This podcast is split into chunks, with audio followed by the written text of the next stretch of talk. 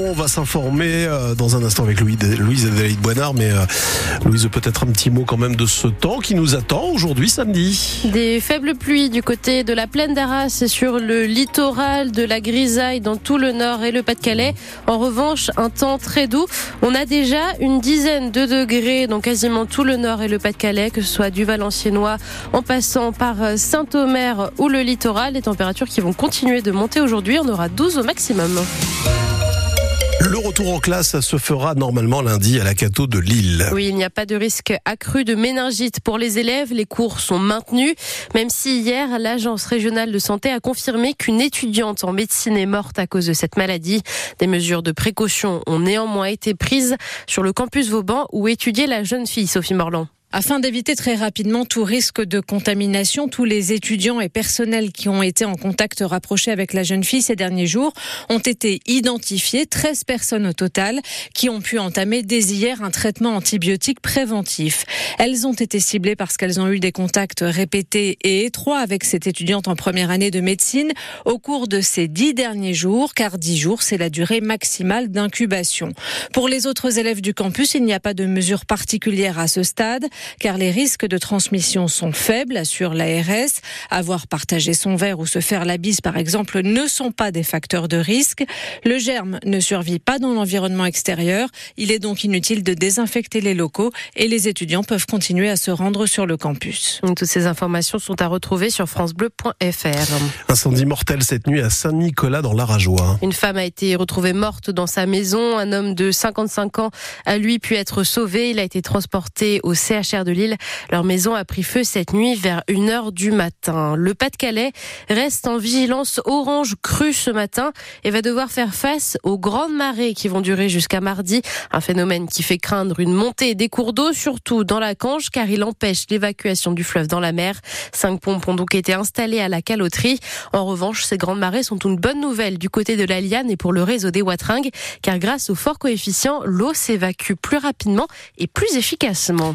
Camions électriques font leur apparition dans les Hauts-de-France. Deux engins ont été reçus hier par la société nordiste Stock Logistique à Fretin près de Lille, un moyen de continuer à se décarboner en évitant l'utilisation de diesel. Ces camions ont 300 km d'autonomie, largement suffisant pour la société qui roule exclusivement dans, les, dans la région.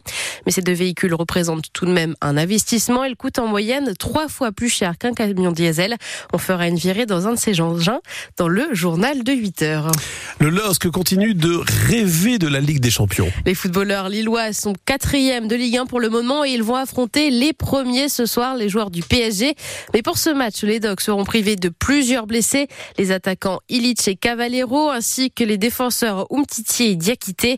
Jonathan David va donc se retrouver de nouveau seul à la pointe de l'attaque, alors qu'il doit jongler entre la Ligue 1 et la Ligue Europa Conférence, Sylvain Charlet. Pour faire souffler l'attaquant canadien, le LOSC avait recruté dans les derniers jours du mercato un avant-centre venu de Norvège, le Serbe Andrej Ilic, 23 ans, qui portait les couleurs de Valerenga. Malheureusement, 7 minutes après son entrée en jeu contre Lyon mercredi soir en Coupe de France, il a été victime de malchance en se fracturant le péroné. Il a été au duel, au duel aérien avec Jack ah. O'Brien et c'est en retombant son pied qui a totalement vrillé. Ah, ça a tourné. Euh, ouais, ouais, ouais. Donc euh, c'est le pied gauche, ça a complètement tourné. Il y a le staff médical. Une très mauvaise nouvelle pour l'entraîneur lillois Paolo Fonseca, qui comptait beaucoup sur ce renfort offensif. C'était difficile parce que nous voulons beaucoup un attaquant. C'était six mois pour avoir un attaquant, et... mais c'est comme ça. On va continuer comme nous avons commencé maintenant, que le même joueur. Paulo Fonseca n'a aujourd'hui qu'une seule solution de rechange au poste d'avant-centre, aligner le meneur de jeu Youssouf Yazice, comme il l'a déjà fait à plusieurs reprises. L'entraîneur portugais ne peut en effet plus compter sur Alan Virginius et Amin Messoussa, tous les deux prêtés jusqu'en fin de saison.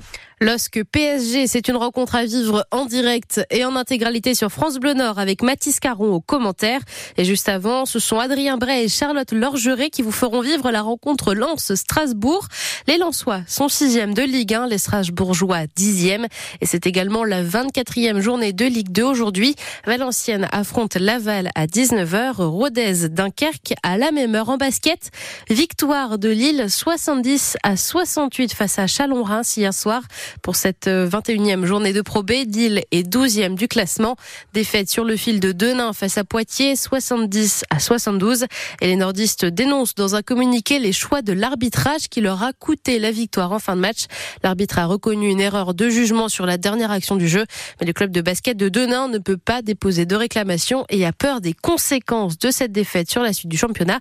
Le club de Denain est 14e au classement. C'est la fête ce week-end dans le Nord-Pas-de-Calais. C'est évidemment la saison du carnaval avec le bal de l'oncle Co ce soir au Cursale Dunkerque et le début des Trois Joyeuses demain. On vivra d'ailleurs la bande des pêcheurs avec Laurent Dereux sur France Bleu Nord. Le carnaval de Bayeul commence aussi ce week-end avec le retour des célèbres opérations du docteur Francisco Piccolissimo qui lance des tripes sur la foule. Mmh. Et puis enfin aujourd'hui, c'est le nouvel an chinois pour célébrer le passage à l'année du dragon de bois des démonstrations d'arts martiaux, de la danse, des cérémonies du thé ont lieu au quartier libre de la citadelle de Lille et toutes ces activités sont gratuites.